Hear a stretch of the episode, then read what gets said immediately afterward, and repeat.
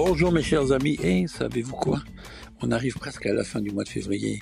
Dans un mois, c'est le printemps. Oh mon Dieu, que ça fait plaisir. Déjà, on voit une luminosité qui est différente. Euh, c'est fantastique ça. Philippe Mollet au microphone, toujours pour ce balado Assiette et Fourchette, accompagné de M.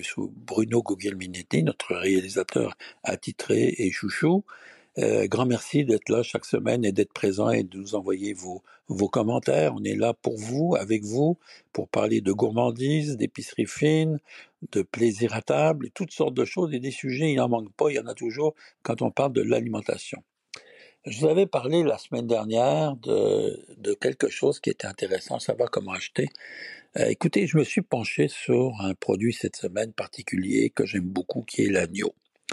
On a boudé longtemps l'agneau au Québec parce qu'on l'associait au mouton. Euh, on disait que ça goûtait la laine et tout. J'ai tout entendu, moi, sur l'agneau. Et maintenant, on semble bien aimer l'agneau du Québec. Le seul problème que nous avons, c'est le prix. Et l'agneau est devenu très cher. Pour faire mes recherches, pour valider ce que je vais vous dire, il me faut quelquefois aller dans des grandes surfaces, voire des très grandes surfaces, notamment dans ces grands magasins où on a une carte de membre pour rentrer. Et euh, j'ai découvert qu'on y vendait de l'agneau de Nouvelle-Zélande et d'Australie. Et je me suis penché sur le gigot. Parce que quand on arrive dans la saison du printemps ou bientôt, ben c'est le renouveau, c'est l'agneau, c'est Pâques, c'est tout ça. Et je me suis dit peut-être que les gens aimeraient savoir ce que je vais leur dire, mais que ça va quand même vous inquiéter. Donc je me suis arrêté sur de l'agneau qu'il se vend qui se vend dans ces magasins de Nouvelle-Zélande ou d'Australie, frais, je dis bien frais, non pas surgelés ni congelés, euh, sous vide, et euh, dont le gigot. Et là, ma stupéfaction a été de voir les prix pratiqués. J'ai fait la même comparaison en allant ensuite dans des grandes surfaces plus petites, euh, que vous connaissez, des bannières connues, et ensuite chez les bouchers. Alors là, ma surprise a été de voir que dans les grandes surfaces à carte de membres, on vendait de l'agneau à des prix ridiculement bas, euh, où j'ai pu acheter un gigot d'agneau pour, euh, je vous dirais, 6-8 personnes correctement, si mettons 6 bonnes personnes qui mangent bien, pour 30 dollars.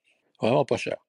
En allant dans un supermarché un peu plus grand, j'ai fait le même exercice où j'ai acheté un gigot d'agneau, à peu près la même grosseur, que j'ai payé 49 dollars. Déjà. Et ensuite, je suis allé chez le boucher où je l'ai payé à peu près le même prix. Bon. Euh, sauf qu'on m'a dit, là, c'est de l'agneau du Québec euh, à ce moment-là. Dans les, dans les supermarchés normaux, c'était de l'agneau de Nouvelle-Zélande et d'Australie aussi. Ce qui me surprit, c'est que j'ai poussé l'étude à me dire, bon, mais on va souvent nous dire, ben oui, mais vous savez, dans certains pays, les gens gagnent pas cher. Donc, je suis allé voir combien gagnait, combien était le salaire minimum en Australie et en Nouvelle-Zélande.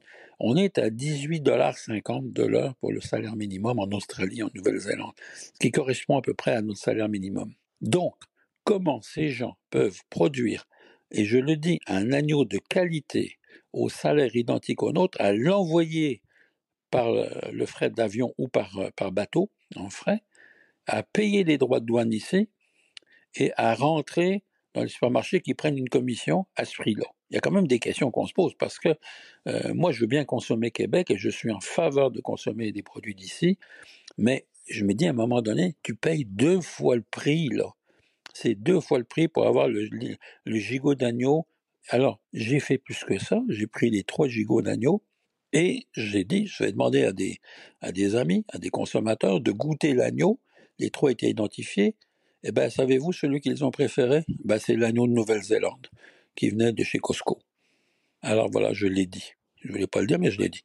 Bon, alors ça, ça m'amène quand même à certaines questions, parce que quand c'est Philippe Mollet qui le dit, puis qui dit, bon, moi je préfère manger local, et c'est vrai, mais je regarde aussi, comme tout le monde, le portefeuille, et quand on paye moitié moins cher, c'est pas, c'est pas 10%, là, 20%, c'est moitié moins cher, ben, on se pose quand même certaines questions par rapport à tout ça.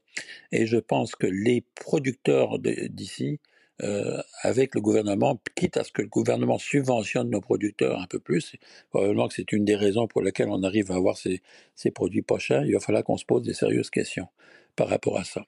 Alors voilà cette réflexion. Bon, maintenant, quelles sont les grandes cuisines du monde et leurs plats vedettes? Ça aussi, c'est intéressant quand on fait un exercice comme ça de mémoire et qu'on se rend compte que chaque pays dans le monde à euh, un plat favori.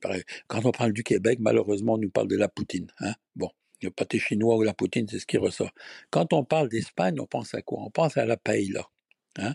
On pense au jambon ibérico, on pense à ça. Quand on parle de la France, on va parler du steak au poivre, on va parler du coq au vin, du bœuf bourguignon, et on peut parler d'autres choses. De l'Italie, on va revenir avec les pâtes, le prosciutto, le parmigiano reggiano, les fromages.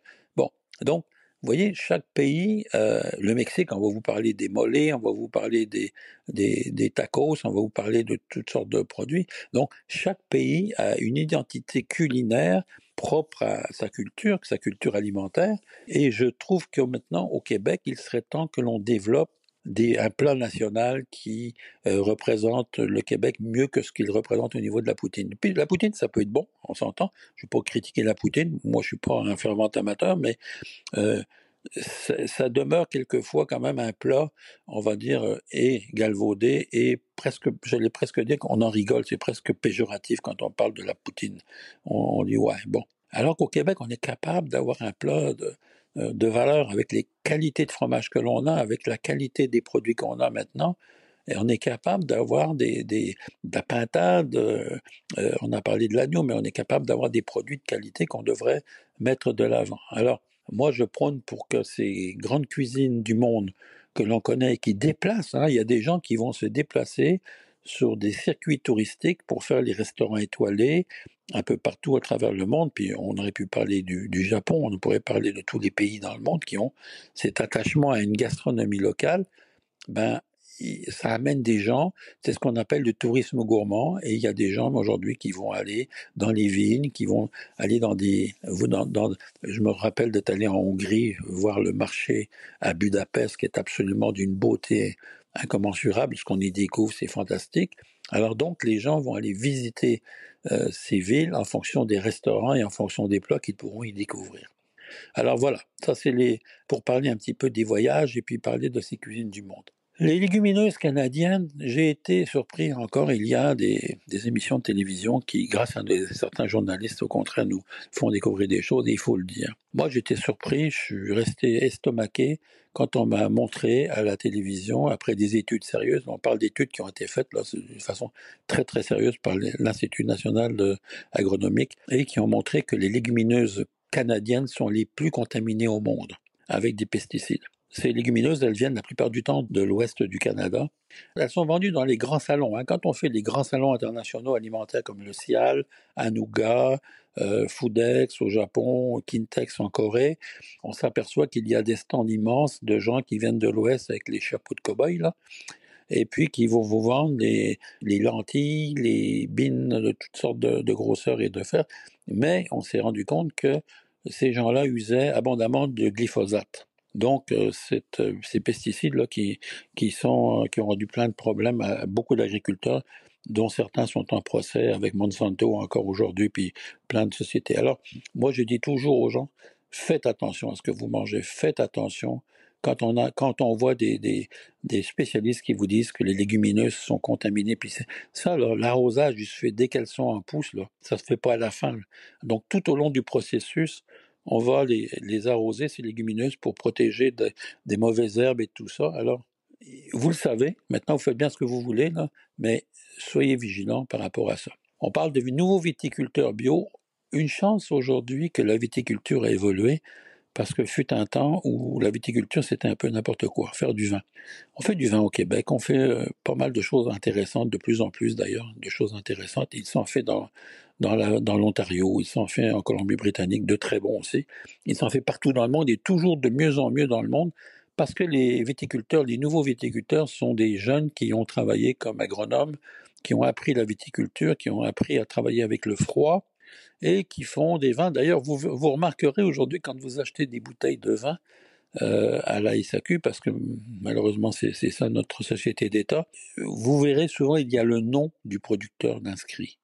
Et ça, c'est un gage de qualité. On va connaître certains, maintenant on connaît certains producteurs qui vont travailler en biodynamie, qui vont travailler justement avec moins de pesticides. Alors c'est un gage de qualité et ces gens-là mettent leur nom en évidence. Alors vous pouvez y aller. Moi je trouve que c'est un plus. Il faut pas hésiter. Euh, c'est la même chose pour l'huile d'olive. Hein. Quand vous voyez un moulin qui met son qu'on sait que l'huile d'olive vient du moulin d'un tel, de tel endroit, ben, ce sont des gages de qualité et de sécurité alimentaire. Alors allez-y, faites-vous plaisir, mes amis. Voilà, encore une émission qui se termine. J'espère que ces conseils vous ont été favorables. Toujours un grand plaisir pour moi d'être avec vous chaque semaine et de partager mes convictions, mes idées, mais des fois, quelquefois, des idées préconçues. Mais enfin, bon, je vous partage tout ce que j'ai comme idée et comme découverte. Et puis, que ça soit bien ou mal, notre plaisir de manger, ben, il est toujours là. Et croyez-le, c'est un grand plaisir que de pouvoir s'asseoir à la table quand on a son potager, avoir choisi nos légumes, avoir des produits de petits artisans et de savourer qu'un bon verre de vin entre amis. Nul n'est bon si point partagé, n'oubliez jamais ceci. Sur ce, je vous embrasse et à bientôt, à la semaine prochaine. Bye bye.